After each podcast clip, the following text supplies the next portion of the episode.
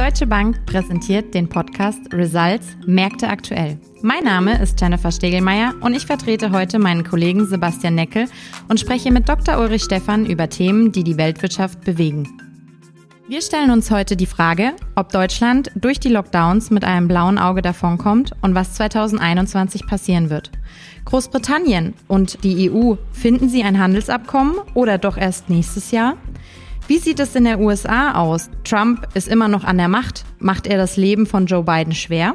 Was macht China aktuell und wie sieht es mit der Währungsstrategie aus? Und auch Asien-Pazifik-Staaten. Inmitten der Handelsstreitigkeiten mit der USA und China gibt es 14 andere Asien-Pazifik-Staaten, die sich mit China zu einem Freihandelsblock vereint haben. Was hat das für Auswirkungen für Deutschland?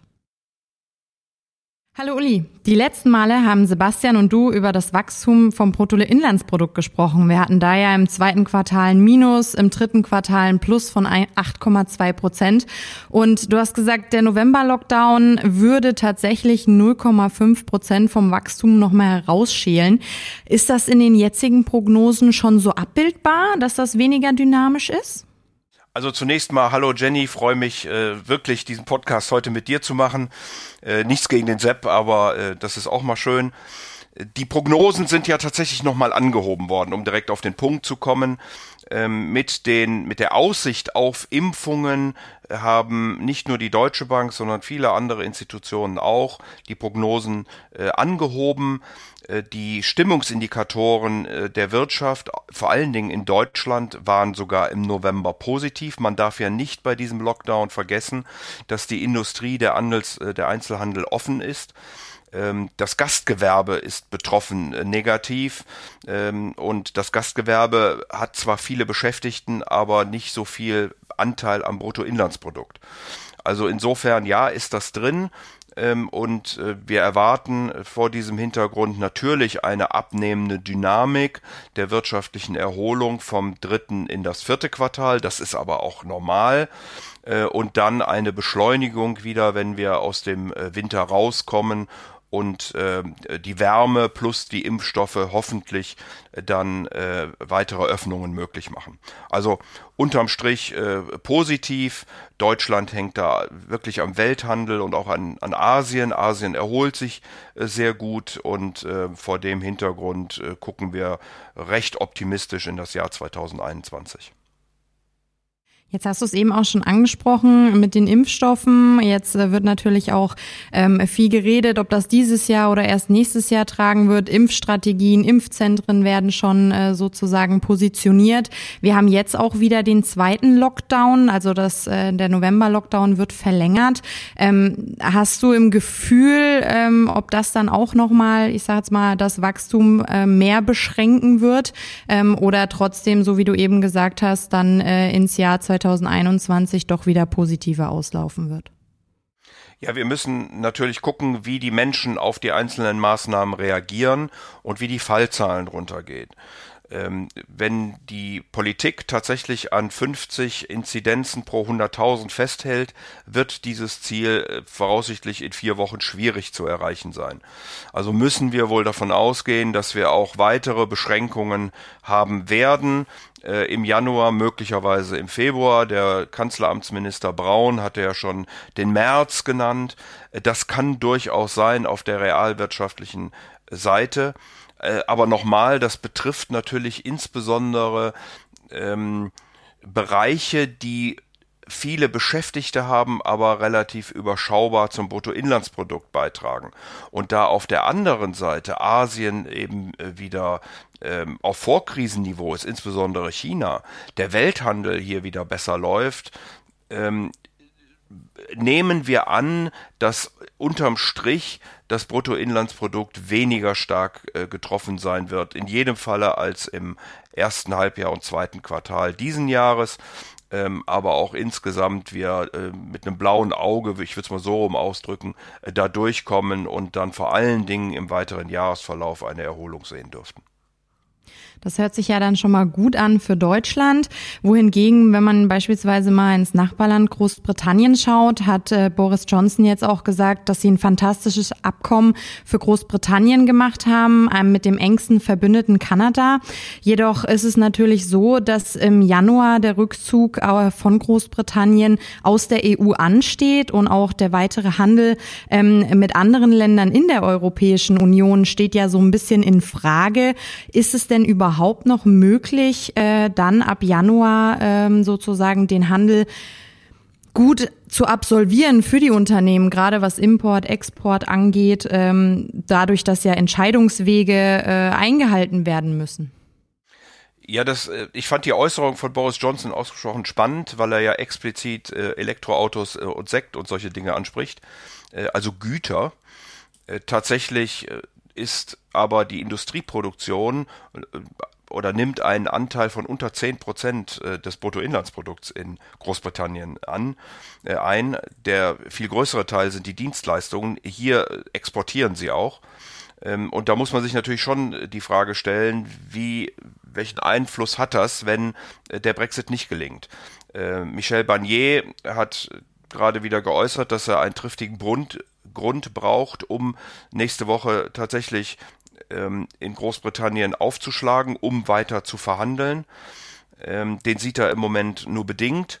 Ähm, insofern muss man sich, glaube ich, darauf einstellen, dass äh, der Brexit möglicherweise nicht mehr entschieden wird in diesem Jahr, weil, wie du ja richtig sagst, äh, die Entscheidungswege einzuhalten sind, weil die europäischen Länder noch zustimmen müssen. Es geht nach wie vor um die drei Punkte äh, Playing Level Field, also äh, Wettbewerbsbedingungen, die gleich sein sollen, äh, um die Fische, die ganz nebenbei nur 0,03 äh, des britischen Bruttoinlandsprodukts ausmachen und natürlich das wichtigste Thema ähm, fast die irische Grenze. Hier hatte auch Joe Biden nochmal interveniert und hat gesagt, also er möchte in jedem Falle, dass das Freitagsabkommen äh, bestehen bleibt. Ich glaube, unterm Strich haben wir ja schon gesehen, dass Großbritannien sehr stark leidet, vor allen Dingen unter Corona, unter dem Lockdown äh, minus 20 Prozent im zweiten Quartal. Wenn wir hier Impfstoffe haben, dann sollte das zumindest mal für den Moment äh, für Großbritannien äh, wahrscheinlich das Thema Brexit äh, überdecken. Und ich könnte mir vorstellen, dass wir dann in das nächste Jahr hinein eine Verlängerung kriegen und entsprechende Übergangsfristen. Jetzt hast du gerade schon gesagt, äh, Großbritannien leidet so ein bisschen. Die haben natürlich auch die Lockdowns teilweise stärker ausgeübt, wie das hier in Deutschland der Fall gewesen ist. Was hat das denn für eine Auswirkung auf den Wechselkurs, wenn wir uns da jetzt mal Euro-Briten äh, uns anschauen? Der Wechselkurs äh, ist eigentlich relativ stabil, so um die 0,9 zum Euro, also Euro-Pfund. Ähm, es geht immer dann, wenn wir über einen ungeordneten Brexit gehen, so Richtung 95. Wenn wir über einen geordneten Brexit reden, geht es Richtung 85. Ähm, in diesem Band werden wir wahrscheinlich noch eine Weile äh, sein, also um die 09 herum. Ähm, wie gesagt, die Impfung sollte da für den Moment mal wichtiger sein äh, als äh, sogar der, der äh, Brexit für die britische Wirtschaft selbst. Ähm, aber man darf auch nicht vergessen, es gehen nach wie vor rund die Hälfte der Importe und Exporte ähm, Richtung Kontinent hin und her. Ähm, das hat zwar nachgelassen, äh, aber deswegen, wie gesagt, rechne ich damit, dass man versuchen wird, Übergangsfristen zu finden und dann noch irgendwie eine Lösung herbeizuführen. Mir fehlt allerdings etwas die Fantasie, warum soll das in 2021 gelingen, was in den letzten viereinhalb Jahren nicht gelungen ist. Jetzt hast du gerade eben auch schon gesagt äh, zum Thema Großbritannien Einigungen, dass auch Joe Biden da schon in Anführungszeichen seine Kommentare abgibt. Äh, aktuell in den letzten Wochen hört man solche Dinge wie dieser Präsident hat nichts zu verlieren und noch viele mehr solcher äh, Themen über Trump, äh, da er auch noch sehr, sehr viel anrichten kann. Beispielsweise auch bei der G20-Videokonferenz am vergangenen Wochenende hat er ja nicht gerade mit Anwesenheit geglänzt, hat sich nur einmal selber gelobt, äh, was für ein tolles Corona-Krisenmanagement er hat. Ähm, er versucht es äh, Joe Biden sehr schwer zu machen. Die Wirtschaft ist auch alarmiert. Was meinst du, welche Auswirkungen hat das auf die USA und auch auf den Wechselkurs Euro-US-Dollar? Ja, ich glaube, im Moment steht man etwas staunend daneben und äh, betrachtet sich diese ähm, Situation, zum Teil amüsiert, zum Teil erschrocken. Ähm, es ist viel Getöse. Ähm, du hast völlig recht. Trump versucht im Moment, äh, auch die Trump-Administration, ähm, dem äh, Präsident-elect Steine in den Weg zu legen. Das fängt schon damit an, dass äh, Stephen Mnuchin Gelder, die äh, die US Treasury nicht gebraucht hat, das Finanzministerium nicht gebraucht hat, zurückgeben will, so dass Joe Biden auf jeden Fall äh, dann nochmal die Zustimmung des Kongresses dafür braucht und wir werden ja voraussichtlich, oder nein, wir werden auf jeden Fall Nachwahlen haben äh, für den Senat äh, in, in, in Georgia. Äh, mal gucken, wie das ausgeht. Unter dem Strich äh, hat aber Trump äh, auch, ich glaube, gestern Nacht gesagt, dass äh, er die Entscheidungen vom Electoral College respektieren würde, sollte er dort am 14. Dezember nicht gewählt werden, äh, dann wird er aus dem Weißen Haus ausziehen. Also ich glaube unterm Strich sehr viel Getöse. Äh, Euro-Dollar äh, guckt natürlich sehr viel stärker nach äh, Zinsdifferenzen, was machen die Notenbanken? Und nimmt die politische äh, Sicherheit, Unsicherheit ab.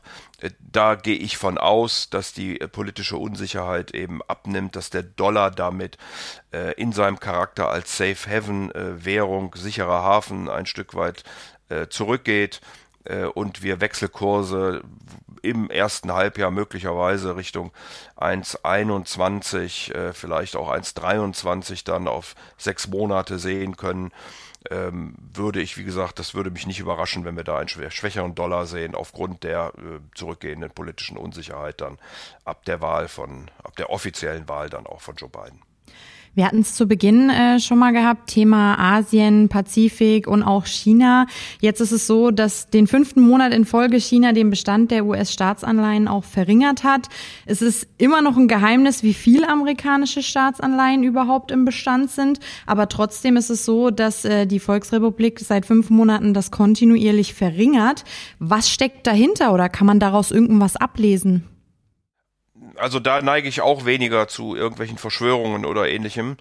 Ähm, man muss auf der einen Seite sehen, dass äh, strukturell, also schon seit Jahren, ähm, das Handelsüberschuss, der Handelsüberschuss äh, Chinas zurückgeht, ähm, dass man zu einem aktiveren Management der Währungsreserven übergeht, äh, sicherlich nicht so abhängig sein möchte vom Dollar, ähm, der Euro in den letzten Monaten in etwas ruhigeres Fahrwasser gekommen ist, also man hier durchaus auf der Währungsseite diversifiziert. Äh, wenn man nach Amerika guckt, dann ist es die amerikanische Notenbank, die eben sehr stark auch Treasuries aufkauft. Also insofern äh, glaube ich, dass das eine relativ normale Entwicklung im Moment ist. Man hatte ja teilweise mal über drei Billionen Währungsreserven, äh, die ganz überwiegend, äh, zumindest im Hörensagen nach, in Dollar investiert waren und dass man das ein Stück weit, wie gesagt, auf breitere Beine stellt, halte ich für völlig normal. Äh, der Renminbi ist äh, vor der Entwicklung äh, nochmal Handelsbilanz, aber auch natürlich der schnelleren Erholung nach Corona stärker gegangen. Er steht zum Euro im Moment bei ungefähr 7,84, 85. wir erwarten hier eine, eine leichte weitere Stärke Richtung 7,75 in den nächsten drei Monaten. Zum Dollar liegen wir bei 6. 57 auch hier ein stärkerer Renminbi und äh, auch dieser Trend sollte noch ein Weilchen anhalten auf die nächsten drei Monate Richtung 6,40. Aber wie gesagt, das ist durchaus auch ökonomisch äh, zu begründen und da muss man nicht irgendwelche äh, anderen Theorien heranziehen. Über die Handelsstreitigkeiten hinaus zwischen USA und China ist es so, dass sich jetzt über die letzten Jahre die 14 anderen Asien-Pazifik-Staaten den größten Freihandelsblock der Welt zusammengeschmiedet haben. Ähm, zu Deutsch regionale umfassende Wirtschaftspartnerschaft, abgekürzt wird es auch RCEP. Und ähm, es umfasst circa 2,2 Milliarden Menschen und Drittel der weltwirtschaftlichen Wirtschaftsleistung. Wie ist deine Einschätzung zu dem Thema, da ja die USA und Europa außen vor stehen? Wie wirkt sich das auch auf den Handel von Deutschland aus? Also was ich zunächst mal bemerkenswert finde, äh, Jennifer, ist, dass wir 2020 keinerlei Verschärfung hatten dieser ganzen Handelskonflikte. Ist das nicht schön? Äh, Im Januar haben sich die USA und China zunächst mal geeinigt. Das ist dann auch nicht weiter verschärft worden. Äh, du hattest schon Großbritannien angesprochen mit einigen äh, Handelsabkommen. Äh, selbst die Europäische Union und die USA haben Zölle gesenkt, was Hummer angeht. Gut, es ist bei den Fluggesellschaften, zumindest von europäischer Seite, kurzfristig mal anders gelaufen. Das wird man aber hoffentlich mit Joe Biden äh, klären können. Also zumindest keine Eskalation in 2020. Und dann äh, kommt äh, eben nach acht Jahren Verhandlungen dieses größte Handelsabkommen, ähm, was äh, es jemals gegeben hat seit Gründung der WTO äh, in Asien mit 15 Ländern, hattest du auch schon angesprochen. Äh, das ist, glaube ich, ein immenser Fortschritt für diese Länder. Japan und Australien haben das auch schon entsprechend kommentiert, aber viele andere Länder, die in diesem Abkommen ähm, drin sind, eben auch. Insofern eine sehr gute Ausgangslage für diese Länder, dann den innerasiatischen Handel voranzutreiben. Für Deutschland, Europa stellt sich die Frage, ähm, warum guckt man da eigentlich nur zu? Äh, warum entwickelt man keine eigenen Ideen und Meinungen? Äh, das fängt schon bei der, bei der neuen Seidenstraße an. Die geht ja immerhin bis Duisburg, bis Neuss und Duisburg. Ähm, also äh, da wollte eigentlich die deutsche Ratspräsidentschaft einen Schwerpunkt draufsetzen. Das ist dann sicherlich mit Corona und äh, den Dingen drumherum etwas aus den Augen verloren worden. Aber hier müsste Europa wirklich eine, eine Antwort finden. Ähm, Deutsche Unternehmen werden sich äh, auf diese Situation einstellen müssen, wenn äh, diese Zollmöglichkeiten äh, wegfallen in Asien, wenn also Koreaner, Japaner äh, leichter äh, beispielsweise chinesische Märkte erschließen können. Ähm, denn gerade die genannten Länder sind natürlich direkte Konkurrenten der deutschen Industrie im Maschinenbau, bei Autos, bei Elektrotechnik und Chemie. Äh, die deutschen Unternehmen werden sich voraussichtlich darauf einstellen, indem sie stärker in dieser Region investieren. Aber für den Standort Deutschland stellt sich natürlich die Frage, wie damit umgehen. Ähm, und da müssen wir Lösungen finden. Und die müssen wir wahrscheinlich nicht nur auf deutscher, sondern die sollten wir auf europäischer äh, Ebene finden.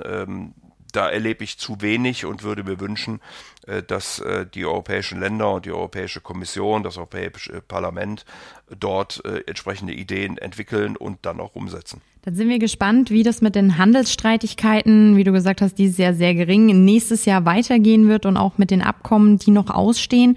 Und dann danke ich dir für den Austausch und dann hören wir uns vielleicht auch das nächste Mal wieder. Ja, vielen herzlichen Dank, hat Spaß gemacht.